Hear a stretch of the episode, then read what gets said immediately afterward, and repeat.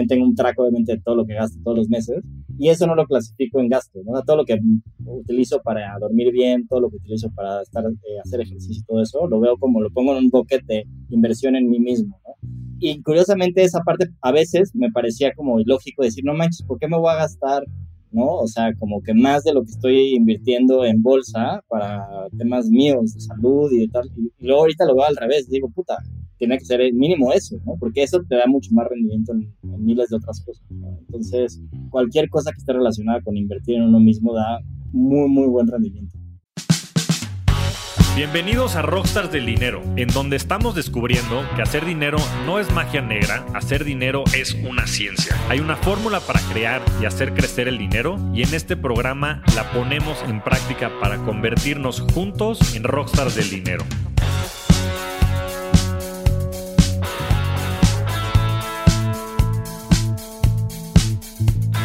Bienvenidos a un nuevo episodio de Rockstars del Dinero. El día de hoy estoy muy contento de que además de que tendremos a un gran invitado, también es un gran, gran amigo. Bienvenido, Luis.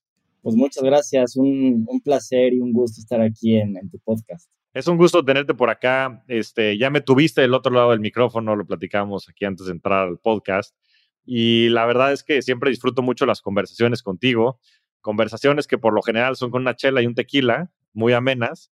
Pero bueno, hoy tendremos, espero mucho, que compartir aquí con toda la audiencia. Y quería Quería empezar el podcast platicándole para que le platiques a toda la audiencia un poco quién es Luis Enríquez, de dónde vienes, de dónde nace toda esta pasión y toda esta energía que tienes para crear tantas cosas. Yo no sé después cómo le haces. Eres un erudito y estás un poco metido en, en todo y de manera muy exitosa. Entonces, que nos platiques un poco de dónde, de dónde viene esta, esta pasión para crear cultura colectiva, para crear ahora Bridge Partners, para invertir, para aconsejar y para emprender.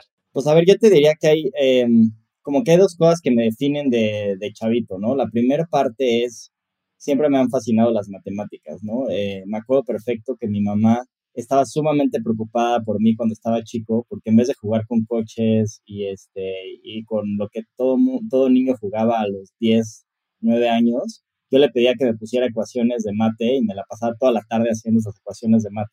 Me llevaron inclusive al psicólogo porque pensaban que tenía problemas pero yo era feliz haciendo estas ecuaciones de mate a los nueve años, ¿no? Creo que esa sería la primera cosa que te diré. La, la, segunda es, creo que todos estamos traumados eh, por nuestros papás o por lo que nos pasó de chiquitos en algún momento, y en mi caso siempre fue que no había que perder el tiempo de nada. Entonces, literal, hasta, hasta levantarse después del atardecer era muy malo. Entonces, como que siempre he tenido esta energía que yo creo que ya es más ansiedad que energía, en el cual es, pues siempre estar tratando de hacer algo y resolver algo, ¿no? Este, y, y eso pues sí me ha llevado a, crear muchas cosas este, y muchos proyectos y digo, y también a fracasar, ¿no? En, diversas ocasiones.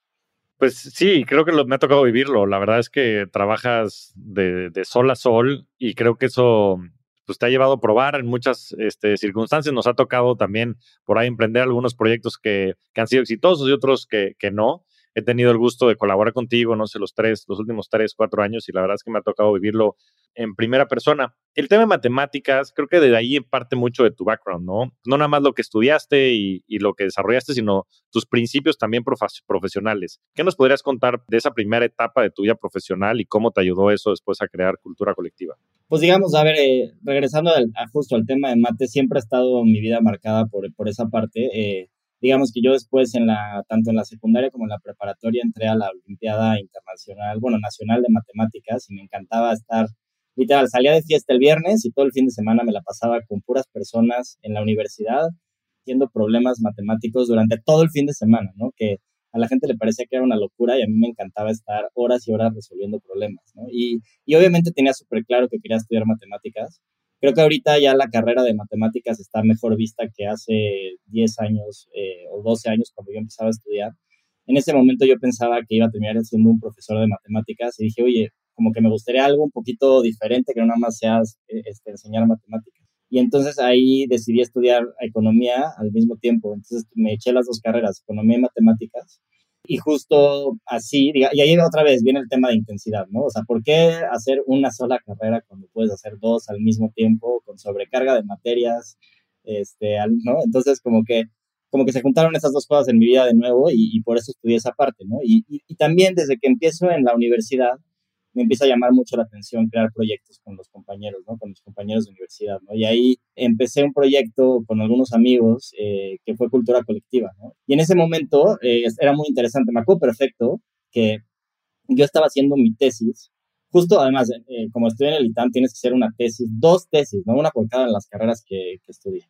Y me acuerdo perfecto que yo llegué con, el, con uno de los profesores que estaba supervisando mi tesis, cuando apenas empezaba Twitter, y le dije, estoy seguro que hay una manera de utilizar data eh, para poder ver las preferencias de las personas, y con esto puedes saber muchísimas cosas a través de Twitter y de las redes sociales.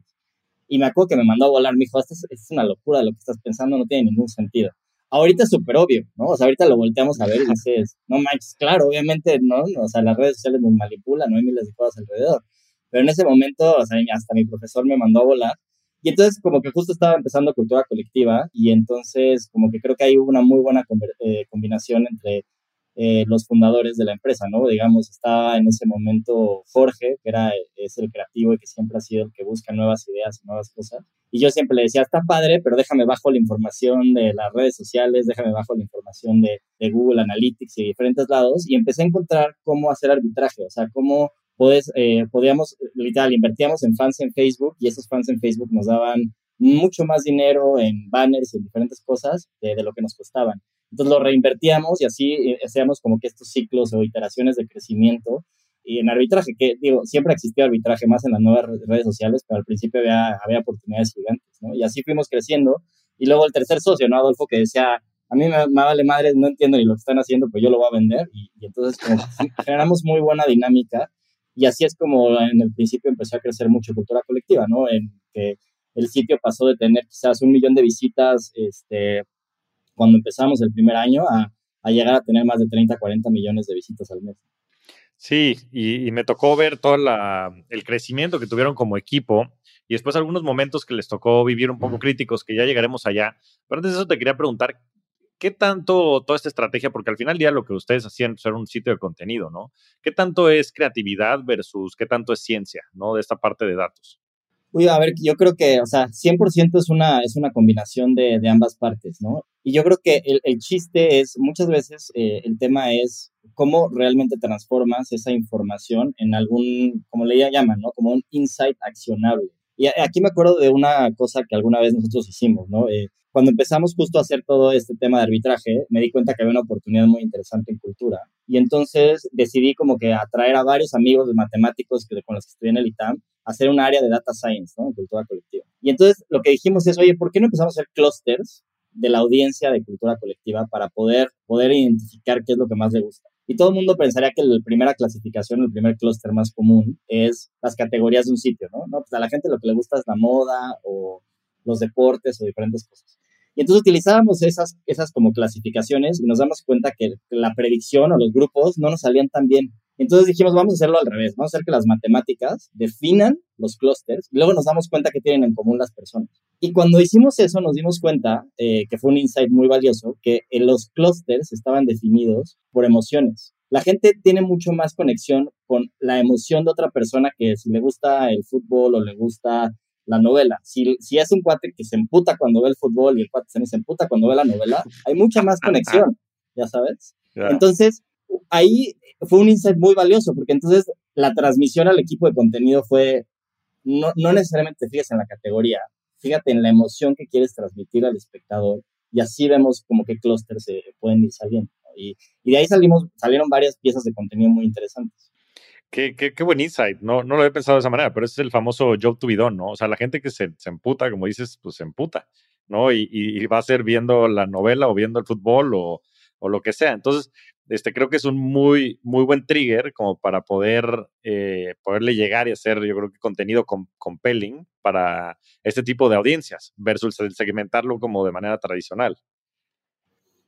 Así es, sí, sí. O sea, a ver, una, justo ahí, por ejemplo, el clúster que más, fue muy interesante porque el clúster que más grande salió en ese momento fue la gente que, hay mucha gente que está buscando enamorarse. Y no nada más mujeres, sino hombres, ¿no? Y entonces, eh, pero el problema es, otra vez, ¿no? Ese es un insight muy general, ¿no? Y que es el que vimos, es como, a la gente lo que quiere es como, y cuando digo enamorarse no significa como, ¿no? Encontrar al amor de tu vida, sino es como inspirarse o, encontrar a alguien con que genere empatía y digas, a esta persona le puedo creer y crecer con esta persona hacia adelante. Eh, el problema es que ese mundo es como muy, lo que nos dimos cuenta también es que el mundo es muy falso. O sea, la, gente enseguida se decepciona de esos líderes o se decepciona de esas personas. Entonces, por ejemplo, hicimos, a partir de ahí hicimos un documental, unos documentales que se llamaban El Manual del Amor, que era cómo enamorarte, pero de manera como con gente sumamente real, ¿no? O sea, gente que, no sé, cómo se enamoraron dos ciegos, ¿no? En la Ciudad de México, o cómo se, este, ¿no? Se enamoró una pareja gay que fueron de los principales productores de las novelas de Televisa en, México. Y, es, y ese como programa que hicimos ganó muchísimos premios, ¿no? A nivel este, en México y en, y en otros este, países. Y nos jaló muchísimo. Pero otra vez, es la combinación de data eh, y creatividad. O sea, también hay que encontrar esas historias, ¿no? Nada más es sacar la información. Claro, sí, la, la importancia del, del, famoso storytelling, ¿no? Que yo creo que es fundamental, pues no nada más en, en, temas de contenido, sino en general en cualquier proyecto. Si no, yo creo que si no tienes la capacidad de vender una idea, pues es difícil que, que puedas avanzar. Ahora, cuéntanos, cuéntanos cómo fueron los inicios de cultura colectiva y, y un poco este roller coaster que han pasado pues desde que arrancó. O sea, han, habido varios momentos en donde están en la cima y están teniendo excelentes resultados y de repente se presentan pues estos eventos coyunturales que los hacen replantear la estrategia y, volver a este, arrancar de nuevo. A mí me ha tocado vivirlo cerca de ti en, estos últimos años que hemos compartido de amistad y que hemos colaborado en algunos proyectos, pero, pero platica la, la, audiencia cómo ha sido este, sí, este roller coaster emprendimiento. Pues ve, a ver, creo que los primeros tres, cuatro años fueron excelentes. Es como esa etapa de enamoramiento en la cual pues cada año crecíamos, ¿no? Duplicábamos la audiencia, triplicábamos eh, los ingresos. A partir del año cuatro, por este crecimiento acelerado que tenemos, decidimos buscar inversión o inversiones externos. Termina un fondo de inversión en México invirtiendo en la compañía, este, lo que en ese entonces, digo, hace cinco años o seis años, fuera una ronda serie creo, ahorita creo que no sería ni Seed Capital este, y, terminan invirtiendo en nosotros, este, y a partir de ahí, digamos que yo, la verdad, honestamente te diría dos cosas. Una es, creo que por esta misma energía de querer hacer muchas cosas al mismo tiempo, yo personalmente cometí el error de tratar de atacar demasiados frentes, ¿no? Este, porque ahora es, oye, no nada más vamos a tener cultura colectiva, sino también vamos a irnos a Nueva York, Además de eso, vamos a expandir el tema, no nada más hacer contenido, sino también vamos a meterle mucho más al tema de data science, vamos a sacar un SaaS, y además de eso vamos a hacer un evento anual de cultura colectiva y, y, ¿no? y además vamos a empezar a hacer M&A y adquirir compañías y la verdad es que eh, eh, y, creo que eso también contrastado con el hecho de cuando levantas capital hay una parte que por más que estés educado y trabajes emocionalmente con, contigo mismo, pues hay una parte de ego que se te sube a la cabeza y de repente dices, claro, no nada más tengo la energía para hacer estas cinco o seis cosas al mismo tiempo, sino obviamente puedo porque me dieron dinero y por esa razón se puede, ¿no? Y entonces yo creo que cometí un error de demasiadas frentes al mismo tiempo. Este, y que creo que ahí hubo grandes problemas que, digamos, que, que también a, nivel operativo de revisar los detalles más importantes de la empresa, ¿no? O sea, el tema financiero a nivel general, el tema de las métricas, ¿no? Que, que no sean vanity metrics, sino que sean métricas de, métricas de calidad, las desprotegí y entonces, pues sí tuvimos muchos putazos, ¿no? tuvimos un gran madrazo en el 2018, justamente un año después de conseguir inversión en términos mediáticos, y eso nos hizo literal perder el 50% de, del ingreso en un año. O sea, bajamos a la mitad del ingreso que teníamos inicialmente. Durante seis meses no nos dejaron, no nos contrataron clientes, ni un solo cliente tuvimos que, pues digamos, dejar de o sea, literal, sacar a la mitad de los colaboradores de la compañía, o sea, fue un proceso sumamente duro. Y digamos, y después de eso viene, ¿no? El, el tema de COVID. Entonces, como que fueron como dos cosas al mismo tiempo, pero que la verdad es que nos ayudaron muchísimo, o sea, porque cuando entró COVID, la reacción que tuvimos fue como, ah, ya sabemos que en crisis o en, en momentos difíciles hay que hacer A, B y C, o sea, si hay que cortar de tajo, hay que cortar de una vez, ¿no? Y entonces, como que reaccionamos mucho más rápido y la verdad es que nos fue muy bien, ¿no? Post eh, pandemia en general. Entonces, pues sí, o sea, como que en resumen es eso, ¿no? O sea, creo que es este, creo que, hay que tener muchísimo trabajo emocional, hay que saber como que enfocarse y también este, y pues salir adelante de las, de las crisis. ¿no? Sí, yo creo que esto, esto que dices acerca del foco es algo que es muy representativo para mí. Ahorita, este, de hecho, lo estuve posteando esta semana en, por ahí en redes sociales. El poder del foco y de la estrategia, ¿no? O sea, you can do anything but not everything, ¿no? Yo creo que en ese sentido la estrategia tiene más que ver con las cosas a las que renuncias que con las cosas que haces. O sea, si idea, idea siempre va a haber. Creo que la capacidad que tienes de enfocarte en estas cosas y tener convicción en lo que va a ser el plan de largo plazo es lo que verdaderamente hace que las cosas sucedan, ¿no? Y a ver, pues nadie, todos somos seres humanos y este, nadie está, está exento de también estos momentos de, de grandeza, ¿no? Y pues a veces también sientes que todo lo puedes y, y demás con, conforme pues la vida te va este, dando éxito, ¿no? Nothing fails like success. Pero creo que lo mejor es poder como regresar a los básicos, ¿no? Y, poder replantear la estrategia y poder eh, enmendar el camino. Me tocó estar cerca de ustedes cuando sucedió todo el tema mediático, que la verdad es que comprometió, pues como dices, los ingresos de toda la compañía. Y hoy este, sacaron a, la empresa a flote, teniendo hoy, entiendo, más ingresos este, y sobre todo, pues una, un overhead o una fuerza laboral relativamente más chica, ¿no? Entonces, ¿cómo fue esa experiencia, pues, de perderlo todo y, bueno, no perderlo todo, pero pues, sí comprometer seriamente la situación financiera de la empresa y tener que recortar a mucha gente que además pues, les ayudó a crecer y a llevarlos hasta ese momento y de recomponer el camino? O sea, ¿qué, qué, qué, pensaron? ¿Cómo lo hicieron? Este, ¿cuáles, ¿Cuáles son los insights o los aprendizajes de, de ese momento para la empresa. Creo que, a ver, y, justo ahorita que hablabas del foco, hay una parte que, que, mi coach el otro día me dijo y que me hizo todo el sentido. Eh, alguien con tanta, o a, las personas que nos estén escuchando con tanta energía que quieran hacer siete cosas al mismo tiempo, creo que la frase es, ¿a qué le dices que sí cuando le estás diciendo que no a algo?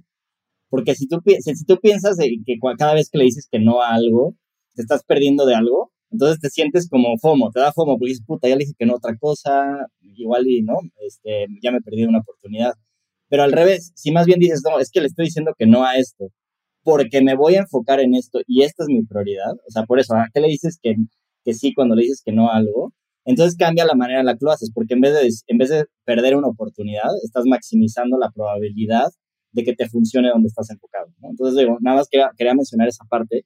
Y después, a ver, yo creo que en términos de, de, la crisis, yo te diría que hay una parte interna y una externa, ¿no? En la interna es, a mí me pasó mucho que personalmente tuve que pedir, a, a despedir a amigos con los que había trabajado durante 3, 4 años y además era una situación muy incómoda porque no tenía ni siquiera el dinero para poder hacer como que una liquidación como me hubiera gustado a alguien con el que trabajé 3, 4 años. Y entonces, literal, pues, o sea, inclusive perdí varios, ¿no? O sea, perdí varias amistades, amigos de, con los que llevaba años trabajando.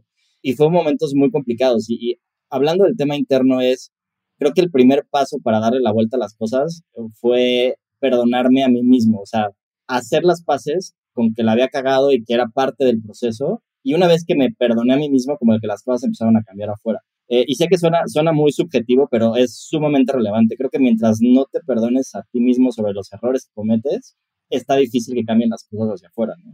Y lo otro es, como tú decías, regresar a los básicos, ¿no? O sea, a ver, hay este, cosas tan sencillas como, pues, a ver, voltear a ver otra vez el PNL de la compañía, ¿no? Voltear a ver los números y casi, casi dividirlo por, a ver, esto genera lana, esto no genera lana. ¿A qué, o sea, hay que hacer una apuesta real, o sea, al 80% de lo que genera lana, lo voy a seguir metiendo y lo voy a maximizar. Y ok, le apostamos el 20% a dos o tres proyectos que no generan lana porque tienen potencial a futuro.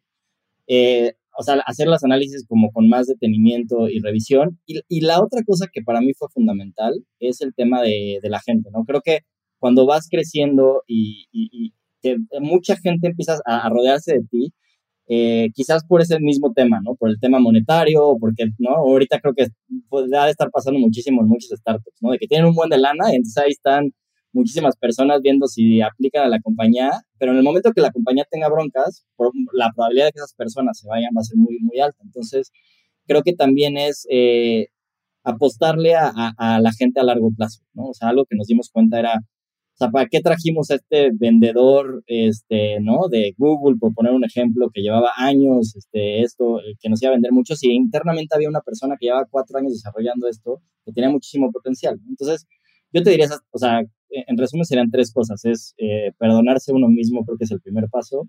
El segundo es regresar a los básicos este, y puntualmente, literal, para mí me funciona mucho ver el tema numérico, el PNL y ver en dónde le estoy apostando y en dónde no. Y pensar en la gente a largo plazo, ¿no? O sea, quedarte con la gente que sabes que puede ser más leal a ti y que tiene más proyección de irla creciendo poco a poco, este, a atraer a, a, gente que parece que lo va a solucionar todo, pero... Pues qué, qué, interesante reflexión, sobre todo la parte de perdonarte a ti mismo, es algo que, que, por lo general no, creo que no se habla mucho y me gustaría, me gustaría entrarle por ahí y preguntarte cómo, cómo viviste este proceso personal. Has hablado de temas de coaching, de espiritualidad, hábitos, probablemente familiares o amigos cercanos, pero creo que un tema que después no nos habla mucho es justo eso, ¿no? ¿Cuál es el journey de la persona detrás de, estos retos que te plantea a veces la, la, profesión? Uy, pues a ver, o sea, sí es, o sea, e, el proceso no fue fácil, porque yo te diría que, a ver, en el 2018, cuando empezamos a tener todos estos problemas, o sea, lo primero que pasa es, ¿no? Como que la primera reacción emocional es decir, ¿no? O sea, echarle la culpa a algo de afuera, ¿no? No, puta, el problema es que, ¿no? Todo el mundo le está tirando mierda a esta compañía y por eso nos afectó, nosotros no hicimos nada malo. Este, y entonces como que el no, la primera reacción es esa, ¿no? Como, ¿no? De, echarle la culpa a alguien más. Y después te das cuenta que, pues, no, ya que le echaste la culpa a alguien más y las cosas siguen igual de mal, pues te tienes que dar cuenta de, oye, pues algo, algo debería haber hecho mal yo, ¿no? Y entonces ahí viene la culpa. Entonces lo que pasa es que quieres justificar todo lo que haces, ¿no? Entonces me pasó mucho que era como de, no, claro, esto se hizo por esto y por esto. Y como que otra vez a la defensiva tratando de justificar todo. Eh, y, y, a ver, a mí me, me acuerdo mucho de, de, varios factores, ¿no? Uno es... Eh, yo me apoyé mucho de, de, un coach que además curiosamente tiene, está arriba de los 80 años y él me ayudó muchísimo a, en diferentes pláticas, como que tener esa intimidad de decirle, pues es que hice esto y esto y él me decía, no, sí la cagaste por esto y por esto y entonces como que e, en ese lugar como más cercano o, o, o cerrado, ¿Seguro? como que me pude abrir, exacto, más seguro me pude abrir en ese sentido. Y la otra cosa que definitivamente me ayudó mucho es, es el tema espiritual, puntualmente con el tema de meditación. O sea, en el momento en el que tú, eh, o me parece, ¿no? O sea, cuando yo estoy meditando y cuando digo meditar no es que sigas pensando cosas, sino tratar de realmente como que dejar que los pensamientos fluyan y entonces voltearlos a ver. Curiosamente, siempre esos miedos, esas cosas que tienes ahí guardadas, después de un rato, unos 10, 15 minutos de estar en silencio, ahí empiezan a salir. Y entonces tienes de dos, ¿no? O sea, como que o, o dices como, o los enfrento y, y, veo de qué se tratan esas emociones, o me sigo haciendo, güey, y como que después de esa práctica de hacerlo diario y meditar diario, como que llega un momento en que ya te haces familiar, te familiarizas con esas debilidades y con esas cosas y, y como que siento que es un proceso de sanación y te vas como que perdonando poco a poco. Sí, y, y creo que es bien, bien importante. A mí me ha tocado también eh, experimentar con la meditación y creo que ha sido, o sea, me ha cambiado la vida en temas de tener claridad mental y también de, de tener mucho menos ansiedad, ¿no? ¿Qué tipo de meditación haces, Luis? Pues ve, a ver, eh, hay una que a mí me gusta, y no digo, la conocí hasta hace poco, pero este, me gusta mucho, que, seguro han, han hablado mucho de tu podcast de Naval, Naval Ravikant, que literal es, siéntate en la mañana y logra estar una hora sin hacer absolutamente nada. O sea, cuando, es, cuando dices hacer absolutamente nada, es siempre pensamientos en la mente, pero no los forces, ¿no? O sea, si llega un pensamiento, analízalo, obsérvalo y luego déjalo ir, y si llega otro, nada más verlo observando este, eso es algo que a mí me, ha funcionado mucho, que, que, la llamaría más meditación, porque creo que se va construyendo una capa entre, ¿no? Una cosa, la realidad o la vida, o sea, como que está pasando enfrente de ti, y luego tú tienes como que un espacio de análisis para luego poder reaccionar. Y ese, ese como músculo lo construyes con ese tipo de meditación. Y te ayuda muchísimo en la vida, porque entonces pasa una situación y en vez de tú reaccionar rápidamente con tus impulsos, como que tienes esa capacidad de observación y decidir cómo afrontarla de la mejor forma, ¿no? Y creo que eso se construye con esa, ese tipo de meditación. Te diría que hay otro que, digo, son más, más que meditaciones, son como prácticas budistas. Eh, el recitar mantras, a mí me parece que ¿no? hay, una, hay varias de recitar mantras en términos budistas que a mí me funcionan, me hacen más para estar más tranquilo o mucho para limpiar, ¿no? Como lo que dicen, todo el, el karma, ¿no? Entonces, tal lo que dices, o sea, sientes que estás como que limpiando todo lo malo que te puede pasar o todo lo, ¿no? o lo que has hecho mal en algún punto entonces esas me, me, me, han funcionado mucho. Este, y también, que otra vez, no sé si le llamaré meditación, pero el tema de visualizaciones este, es algo que a mí me funciona muy bien. Yo todos los días en la mañana le dedico como 15 minutos a... Me voy área por área de mi vida, ¿no? Entonces digo, a ver, la, mi, la parte de mi pareja, ¿no? Y entonces digo, puta, con mi pareja quiero estar mejor, quiero celebrar esto, así. Con mi el tema profesional, digo, a ver, tengo estos retos en la empresa y seguramente estos, esta semana va a salir esto adelante, voy a lograr esto, voy a lograr esto, ¿no? Y luego me voy así con cada una de las áreas de mi vida y voy proyectando que me van a pasar las mejores cosas posibles, ¿no? Y, y eso me ayuda mucho, como que, me, como que es autoconfirmarte y, y me da seguridad y, me, hasta me voy emocionando en la mañana mientras lo voy pensando. Qué chingón, Luis. Eres una persona bien curiosa en ese sentido. Me gustaría que le platiques a la audiencia cómo, cómo es un día en tu vida. O sea, porque sé que te gustan mucho hacer hábitos y sé que te has estado metiendo en, en nuevos temas y siempre traes algo nuevo bajo la manga. Entonces, ¿cómo se ve un día normal en tu vida? Desde que te despiertas hasta que te duermes. Sí, soy muy clavado. Este, y sí, siento que de repente es demasiado hábito. Ya es como una medio cárcel, pero, pero ahí va. Es este, en la mañana, eh, me levanto y lo primero que hago es esta como meditación o más visualización del día, ¿no? Y entonces, este, 15 minutos de visualización de cómo está el día. Luego le dedico eh, aproximadamente como 30 minutos a, a, revisar como pendientes, este, leer, ¿no? Ciertas lecturas eh, rápidas que tengo en la mañana de información general de lo que está pasando en, en el mundo o, o en mi empresa o así. Le dedico 30 minutos exactamente. Eh, a partir de ahí, este, corro 30 minutos. Mientras corro estoy escuchando un podcast. Generalmente escucho ya sea noticias del New York Times o me echo algún podcast que, que, voy guardando y que me van interesando. Que de hecho saco muchos de tu newsletter, por cierto. Este, y luego este, le, me echo una hora de ejercicio, ¿no? De ejercicio más como de, pues de, de creación de músculo, más funcional de ese lado. Y también durante ese tiempo, ya sea que me echo otro podcast o, estoy este, escuchando un audiolibro. Eh, ya después de eso, digamos, este, eh, literal, eh, me baño, bueno, tomo un, este, siempre, bueno, un buen de suplementos y tomo este, también un, este, proteína, justamente después del ejercicio. Eh, saludos a Klaus Zaragoza, saludos a Klaus Zaragoza, ¿verdad que es coach de los dos? Exactamente, con 70 mil suplementos y 70 mil cosas. Y después de eso, justo, o sea, literal ya son aproximadamente en ese momento son las 10 de la mañana, depende del día, a veces este, empiezo antes y de 10 de la mañana a 7 de la noche este, hago, bueno, estoy, estoy chambeando. A veces un poquito más, ¿no? 7, 8 de la noche. Cuando acabo de, de, de, chambear, vuelvo a hacer esta parte más de meditación, que te digo es como quedarse en tiempo en silencio y dejar que los pensamientos vayan fluyendo. Yo te diría que esa depende, ¿no? Depende del día. Hay veces que duro, puta, 5 minutos porque estoy ansioso y no aguanto más y ya quiero hacer algo más. Y hay veces que sí me clavo y puedo estar 40 minutos y hay mil cosas que no había podido resolver en el día van cayendo en ese momento, así como pum, o sea, ni siquiera las estoy pensando y van cayendo las ideas, la solución. Entonces me, me, me, ayuda muchísimo eso. Después quizás me queda un espacio de convivir, este, ya sea con amigos o con, o, con mi novia, poco tiempo, yo te diría como quizás de nueve a diez y media. También le doy antes de dormir como media hora de lectura, ¿no? Ya sea un libro o, o artículos. Ahora tengo miles de artículos guardados en, en, la aplicación de Pocket y ya me duermo temprano, ¿eh? me duermo como diez y media. Eh, trato de dormir hasta ocho y media, nueve horas eh, para que efectivas sean ocho exactas. Qué bien, qué importante es dormir, ¿no? Cañón. No, te cambia, te cambia todo. Sí, y te veo que tienes ahí el Aura Ring que también compartimos. ¿Cómo te, cómo te ha cambiado la vida desde que, desde que puedes medir más las cosas? A ver, yo siempre he sido un fan de medir absolutamente todo. O sea, mi, otra vez, en esta obsesión matemática que mis papás me decían que estaba loco, yo en vez de jugar videojuegos, eh, literal en el FIFA, lo que hacía es que ponía al, al, a la máquina jugando contra la máquina y yo agarraba un Excel y me ponía a poner todas las stats, así de, puta, ya hizo un foul este güey, ya hizo un gol este no sé qué, y literal me dedicaba todo el juego a poner stats. Eso sí es raro, este, eso sí está, está muy raro. Eso sí es raro, 100%. Pero aparte está, está chingón porque una vez, o sea, llegaba un momento en que como ya tenía tantas estadísticas, que entonces em, podía empezar a entender cómo funcionaba un poco la máquina que creó el juego. Y decía como, ah, claro, claro. probablemente la, la, probabilidad de que este güey haga foul o que meta gol este güey en este partido es tanta porque ya lo vi en siete estadísticas. Pero bueno, entonces siempre he sido un fan de eso. Eh, literal, sí tengo un traqueo de toda mi vida, o sea, de todo lo que hago. O sea, tengo de cuánto, con el Aura Ring cuánto duermo. Ahorita estoy utilizando esta cosa de glucosa en tiempo real. Este, ¿Qué es Levels de la, o cuál? De la, ¿Se llama levels? levels? Ajá.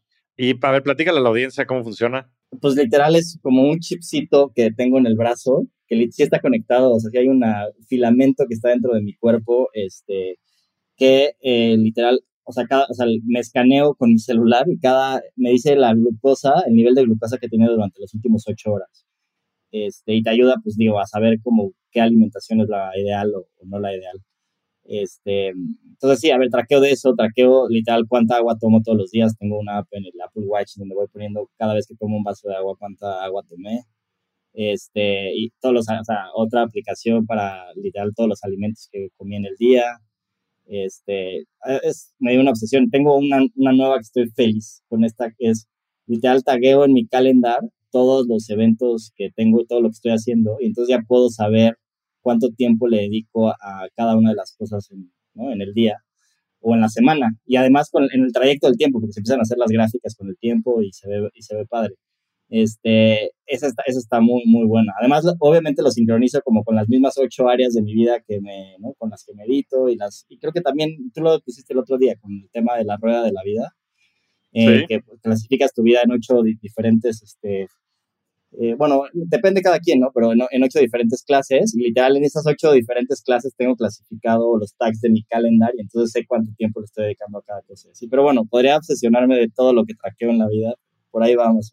Oye, pero qué, interesante, porque como bien dicen, no puedes mejorar lo que no mides, ¿no? Y entonces al empezar a medirlo, puedes también empezar a ver los efectos de medirlo. ¿Y, y, y cómo te, oye, yo te iba a decir, este es el secreto de la eterna juventud, ¿no? ¿Cómo te sientes?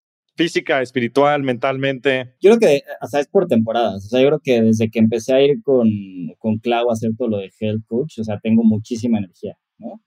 Este, y me siento, o sea, es más, yo creo que pasé una etapa en los 25 a los 30 que siempre estaba cansado. Y ahorita me siento con mucha más energía que si tuviera 25 años. Creo que también el problema es justo luego el uso de la energía, ¿no? El otro día estaba platicando con mi coach y me, y me dijo algo que me dolió, que te va a hacer sentido como para temas de inversión. Me dice, tú eres como el clásico güey que todo el dinero que gana se lo gasta todo en, ese mismo día o en esa misma quincena. Dice, en vez de que tu energía la inviertas para que cuando venga un proyecto sumamente importante le metas todo el foco y la fuerza, tú te gastas tu energía todos los días. Entonces me dijo, no estás invirtiendo para generar ¿no? un rendimiento de tu energía en el futuro. Y, y, me hizo todo el sentido, ¿no? Este, entonces sí tengo buena energía, pero creo que me falta mucho esa capacidad de, de saber invertirla bien, este, otra vez, el tema de foco. De, tener, de tener reservas. Oye, pues esto es un segue perfecto hacia, hacia la segunda parte del podcast que quería que platicaras de tu vida como inversionista. Nos ha tocado participar en algunos proyectos en los que hemos coinvertido y recientemente, bueno, el, último año, según bien recuerdo, fundaste Bridge Partners con otros emprendedores, este, Daniel Fogel y, otros más. ¿Qué te lleva a, invertir? ¿Cuál es el insight por el cual este, se juntan pues, todos ustedes que son grandes emprendedores para poner pues, un vehículo a través del cual puedan ayudar a emprendedores este, allá afuera a, pues a empezar sus proyectos y a, crecer como lo, pudieron hacer ustedes. Estos son vehículos un poco nuevos. Este, de hecho, el capítulo pasado hablé con, con Héctor Sepúlveda, el fundó Nazca, que fue 2014, que tampoco es hace tanto tiempo, y comentaba mucho que no había capital emprendedor este, hace, hace unos años. Entonces, ¿de dónde vienen los insights y, qué es lo que están haciendo en Bridge? Pues a ver, eh, eh, digo, lo primero es em, algo que nos dimos cuenta es, eh, o sea, ya actualmente hay mucha gente haciendo angel invest, ¿no? Que es, ¿no? Invertir en compañías privadas. Y digamos, cada uno de nosotros nueve que empezamos este proyecto, ¿no? Que está Fogel de Bitso, está Alison Campbell de Súbale, está también este Eduardo Polsen, que es el CEO de Frank, o Fede Ranero, que es el CEO de Cabac, o Javier Mata, que es el, el founder y CEO de Yalo.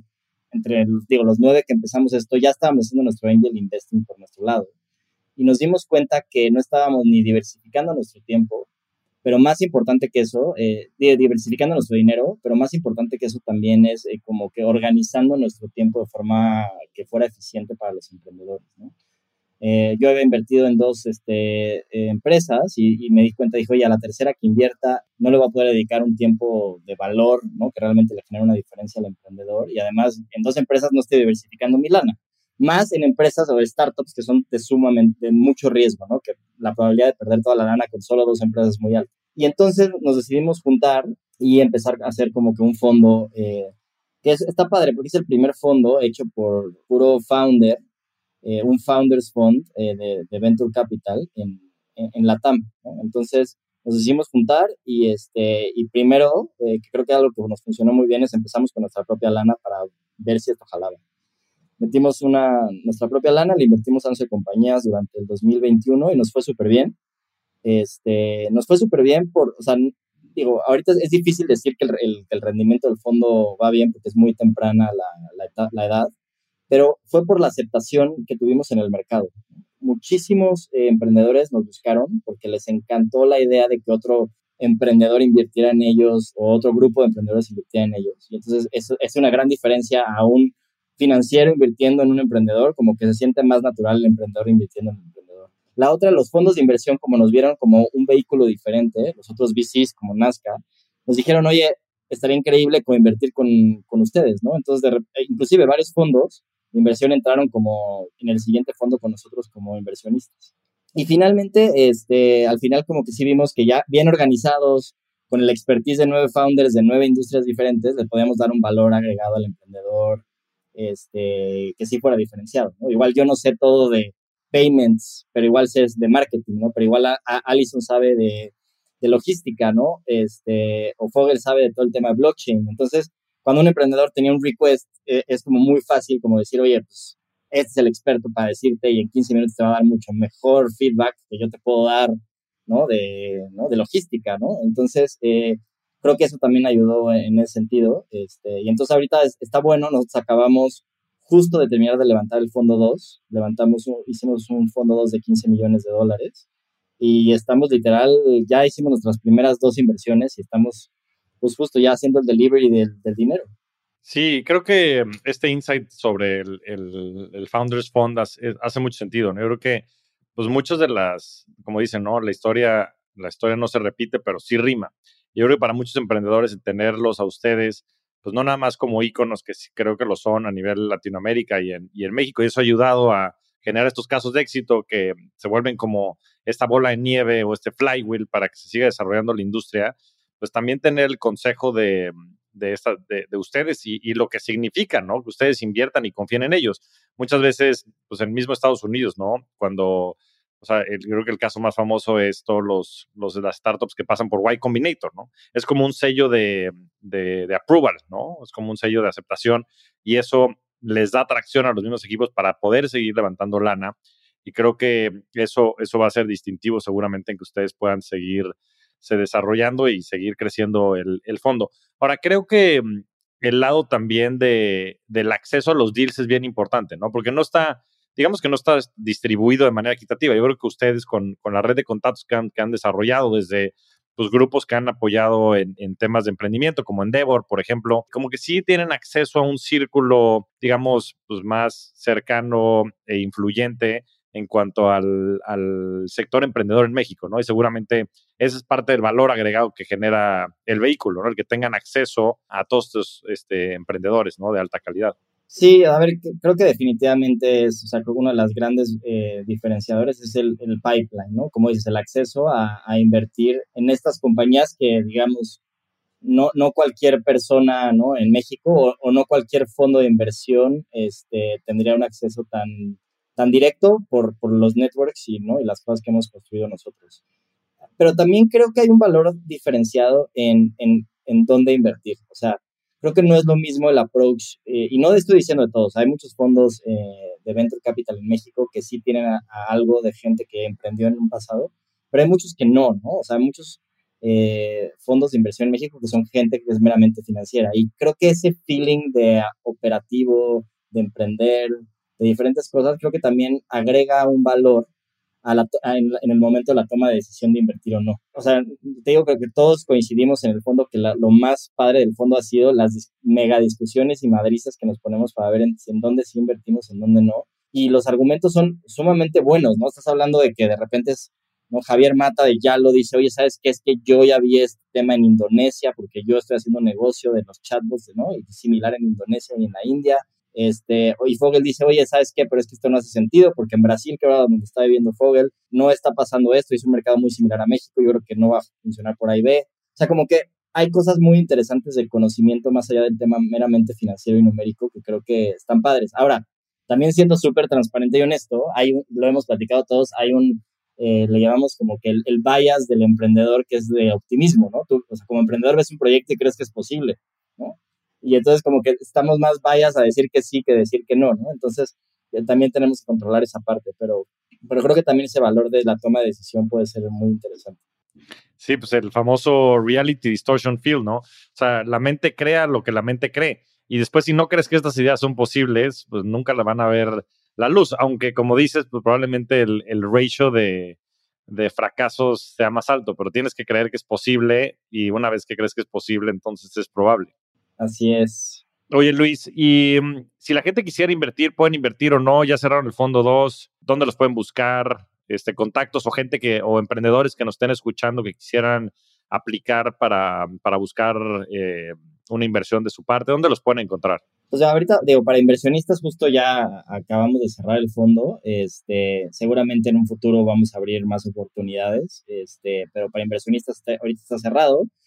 Sin embargo, para emprendedores, 100% es, es con Patricio Aznar, que es el managing partner del fondo. El mail es patricio bridgepartners.biz. Entonces ahí directamente con él. Eh, y digo, también si quieren ponerme en copia a mí con luis yo feliz. Yo siempre estoy feliz de ver nuevas ideas de negocio y nuevos proyectos.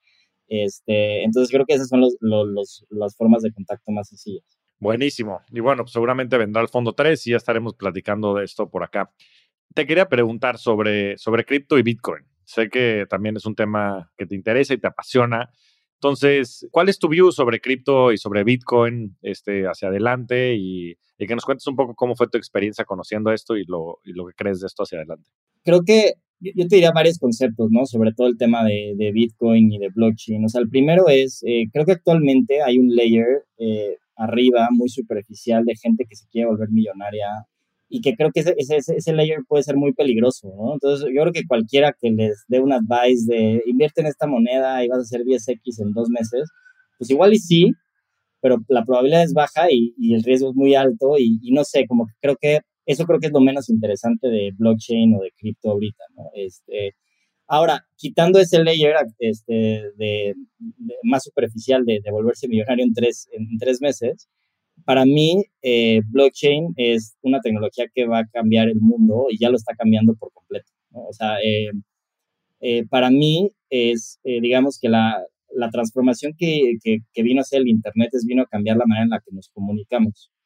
pero el blockchain, por sus características, viene a cambiar la manera en la que se distribuye el poder en el mundo. Y si, si la comunicación es muy eh, un cambio muy poderoso. El cambio de distribución de poder es todavía más fuerte. Entonces, para mí es como mucho más fuerte inclusive que el, que el paradigma que trajo el Internet. Creo que apenas tenemos la conciencia de poder ver ¿no? los pequeños cambios que, que, van a generar hacia adelante, pero, pero para mí, para, para, para allá va, es, es, es, eso es lo que yo veo y creo que hay, una, hay grandes, muy, muy grandes oportunidades de utilizar esta tecnología para diferentes áreas.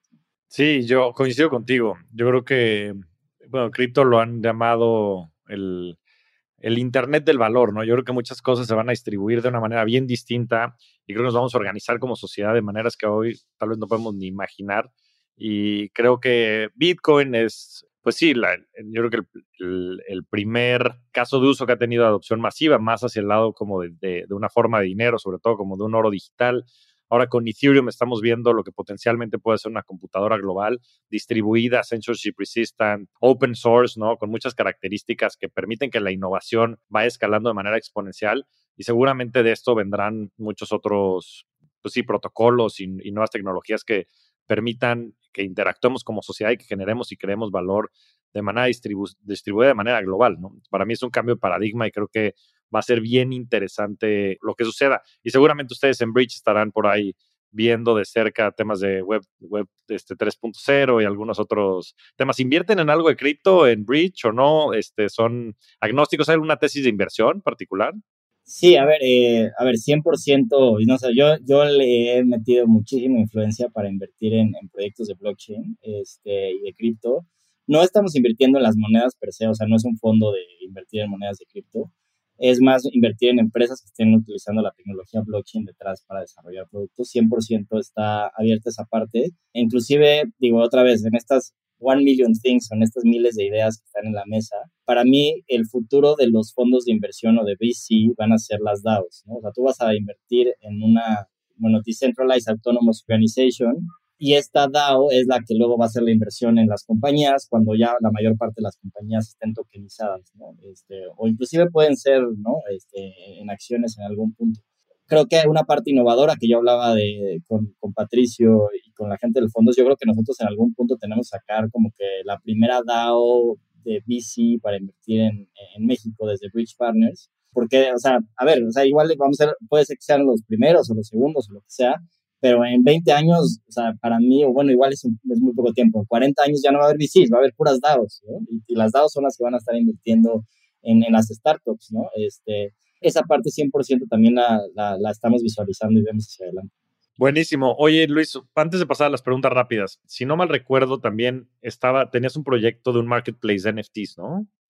Exacto. En cultura, digamos, en cultura colectiva, una de las cosas que desarrollamos desde hace mucho tiempo fue eh, una relación muy estrecha con diferentes artistas visuales en Latinoamérica. De hecho, al principio teníamos una galería de arte y teníamos cosas este, mucho más este, enfocadas al tema artístico. Y entonces cuando empezó todo el tema de los NFTs, eh, digamos, ya hace tiempo, eh, vimos que era una oportunidad muy interesante para los creadores de contenido de tener, generar más dinero de, de, sus creaciones. Y entonces el año pasado, a finales del año pasado, sacamos un marketplace que se llama Orfic, orfic.co, ¿no? ahí este, es, es con PH, eh, ahí, digamos, lo que, lo que hemos estado haciendo es, eh, tenemos una curaduría de artistas latinoamericanos que ya tienen cierta trayectoria, que quizás venden sus cuadros en dos mil, tres mil dólares este, afuera. Eh, y lo que estamos haciendo es que estamos subiendo NFTs de ellos a un precio súper barato, ¿no? O sea, aquí lo que estamos diciendo es que esos NFTs valen 30, 40 dólares, ¿no? un poco le estamos, creemos mucho más en el modelo en Latinoamérica de volumen que de que vamos a tener a cinco inversionistas que van a invertir en NFTs de millones de dólares. Entonces, le pegamos mucho más al modelo estilo, ¿no? Como GBM o Bitso de tener millones de cuentas, pero quizás con un ticket bajito. Y además está padre porque otra vez quitando este layer de gente que se quiere volver millonaria en dos minutos, proyectos de collectibles de NFTs que igual van a crecer 10x y luego van a volver a bajar 10x en dos días.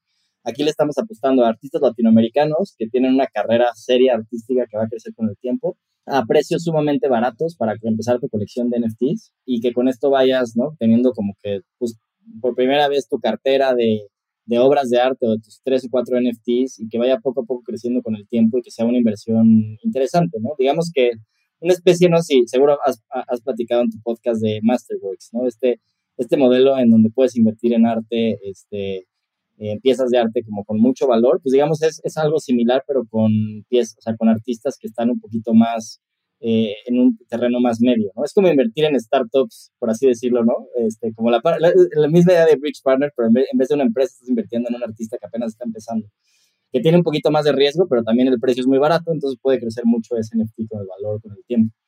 Este, entonces digo, ahí va el proyecto, ya, ya hemos tenido nuestros varios usuarios, ya, tenemos, ya hemos tenido varias ventas, este, y ahorita justo estamos por, este, por escalarlo a, un siguiente nivel. Buenísimo. Entonces es, es orphic.co, ¿correcto? Orfic. Así es. Va, para que les se den una vuelta. Y de Masterworks no he hablado mucho, pero básicamente lo que es es, eh, es un proyecto en el cual puedes comprar eh, fracciones de obras de arte y de un montón de cosas este, a precios accesibles. Todo lo que hacen es que la fraccionan en N número y tú compras un cacho de esa fracción y puedes estar comprando, este, pues sí, arte importante de mucho calibre este, fraccionado para, para poder tener acceso a él. Ahora, de las preguntas rápidas, Luis, vamos a pasar a esta sección. ¿Cuál es tu libro favorito? Uno. Hijo, si tuviera que decir uno, quizás este, uno que se llama Godel, Escher y Bach. Es un libro súper clavado, matemáticas, que literal lo que habla es de por qué es que nosotros tenemos conciencia a diferencia de cualquier otro ser vivo. O sea, qué es lo que nos hace ser conscientes. Y se va por la idea, o sea, se va por la trayectoria de Bach, de, de Godel, que es un matemático, y de, y de las, y las este, imágenes de Escher, que a través como de que esta manera de, poder abstraer o, voltear a ver algo abstracto y como que hacer un, ciclo abstracto a través de eso, como que nos genera una, una conciencia eh, diferente. Entonces, no sé, ese libro como que me transformó mucho. Suena, suena muy interesante. ¿Quién es el autor? ¿Lo recuerdas? O? Se llama Godele Shiribak y un eterno y Gracil Bucle. Se llama Douglas eh, Hofstadter. Bueno, lo, lo, pondremos después en las recomendaciones y me lo voy a echar y después ya lo verán por ahí en el, en el newsletter. Suena muy interesante. Ahora, podcast favorito. Híjole. A ver, a ver, honestamente me gusta mucho el tuyo. Me he echado varios. Este, Lo agradezco. Me eché este, el de Ale Díaz Barroso, muy bueno. pero a ver, algo que quizás te, podría decir ahorita algo que me está gustando eh, mucho y temas de cripto es el de Bankless. Sí, es buenísimo, coincido contigo. El de Bankless, ahí lo pueden buscar en Spotify, tiene muy buen contenido y las series semanales son, son muy, muy buenas, tienen muy buenas pláticas por ahí. Les recomiendo sobre todo el de, el de Chris Dixon, me pareció excelente. Échenle una leída, ese es de mis autores favoritos en, temas de cripto. Él es el managing partner del fondo de Andreessen Horowitz. Em, ahora, ¿cómo se ve tu portafolio de inversiones, Luis? Si lo tuvieras que, hablar porcentualmente, ¿en qué tienes invertido qué del total de tus investable assets? Pues, a ver, te podría decir que en porcentajes eh, tengo más o menos como el 40% lo tengo en cripto. Ándale. ¿Y ese 40%, cómo, em, cuál es el breakdown entre Bitcoin, Ethereum y otros, otros temas?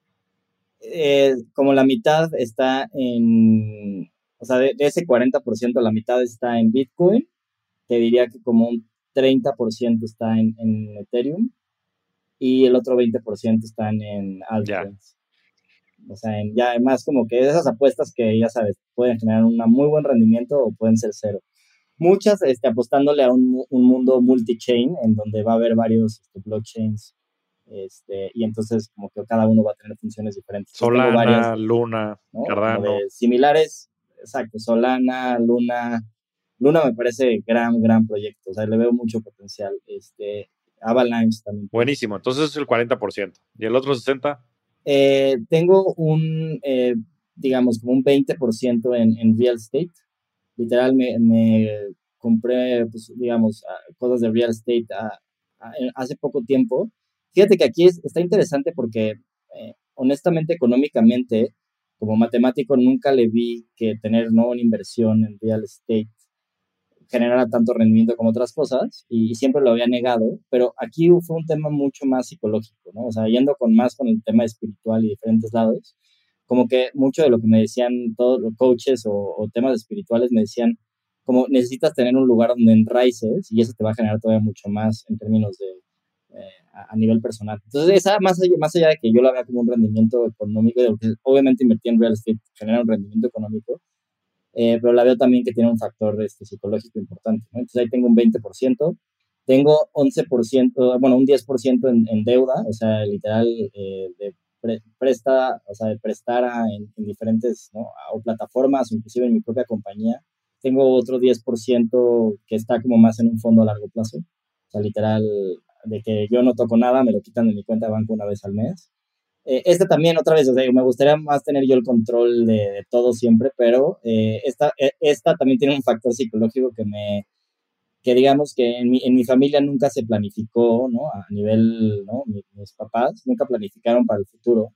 Y entonces mi mamá una vez me dijo, tienes que romper la tradición familiar y no me importa que para ti no te haga sentido, ¿no? Un fondo que igual no tiene tanto rendimiento como Bitcoin o otras cosas, pero rompe la tradición familiar con invirtiendo en un fondo a 25 años, ¿no? Entonces, por eso tengo un 10% de mi lana eh, en eso, este, y tengo lo, demás, es, bueno, tengo como un que 15%, yo no sé cuánto me está hablando, pero como es como 15% en VC y el otro 15%. Muy bien. No, pues muy interesante, muy diversificado y qué importante este tema que dices psicológico y emocional. No siempre es bueno optimizar hacia lo que haga sentido financieramente hablando. También hay que estar en paz con uno mismo y a veces tener este tipo de activos te ayuda a simplemente saber que si el día de mañana, ya sabes, shit hits the, fan, este, ahí va a haber algo en donde puedas pues, dormir y tener y ese tipo de decisiones que son emocionales también son financieramente óptimas porque al final del día pues el dinero mismo es un, es un medio, ¿no? No es un fin y hay que, hay que llevarlo hacia allá. Ahora, la última pregunta que le hago a todos, Luis, y, me he este, esperado con ansias a que llegara este momento de escuchar tu respuesta. ¿Cuál ha sido tu mejor inversión? Y esto lo digo en el más amplio sentido de la palabra. A ver, eh, o sea, a ver, tengo que responder una exactamente, o sea, una. Pues dale, tú, tú, tú, tírale. A ver qué sale. Eh, a ver, yo te, yo te diría, igual va a sonar como súper cliché, pero eh, invertir en, o sea, invertir en mí mismo, que la neta es que no, hace cuatro años no lo hacía. Creo que a partir de que tuve las crisis en cultura y en diferentes lados, lo empecé a hacer de manera más activa.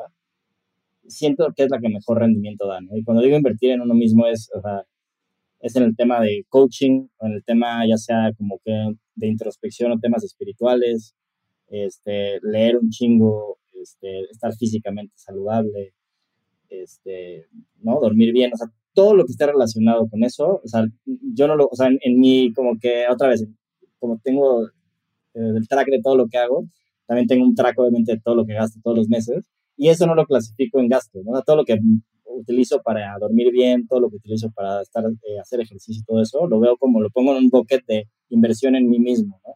Y curiosamente esa parte a veces me parecía como ilógico decir, no manches, ¿por qué me voy a gastar, no? O sea, como que más de lo que estoy invirtiendo en bolsa para temas míos de salud y de tal. Y, luego ahorita lo veo al revés, digo, puta, tiene que ser mínimo eso, ¿no? Porque eso te da mucho más rendimiento en, miles de otras cosas. ¿no? Entonces, cualquier cosa que esté relacionada con invertir en uno mismo da muy, muy buen rendimiento. O sea, yo no escatimaría en esa parte. Es una gran, gran respuesta y me ha tocado vivirlo de cerca eh, en esta amistad que tenemos y, la verdad es que he visto cómo has crecido y cómo has sobrellevado muchos de estos retos que te ha puesto la vida y todos estos proyectos que estás creando. Y además coincido con, tu diagnóstico. Yo creo que sin duda el poder dedicar el tiempo a crecer, a, aprender, eh, a evolucionar es, es la mejor inversión porque no nada más tiene muchos retornos hacia ti, y sino muchos efectos también a toda la gente que estás ayudando allá afuera, dentro de cultura colectiva, en, a los emprendedores que estás estudiando en, Bridge Partners, a tu pareja y a todas las personas que tenemos el privilegio de conocerte, mi querido Luis. Eres un verdadero rockstar del dinero y ha sido una gran conversación. Te agradezco mucho el tiempo y estar aquí con nosotros. Buenísimo, pues muchas gracias por la invitación. Un súper gusto estar aquí. Muchas gracias a todos. Nos vemos semana a semana en este espacio para convertirnos juntos en rockstars del dinero. Yo soy Javier Martínez Morodo, búscame en redes sociales como arroba Javier Morodo y suscríbete a Rockstars del Dinero en Spotify, Apple Podcast, donde sea que escuches tus programas. Agradecimientos especiales a todo el equipo de producción. Rockstars del Dinero es una producción de Sonoro.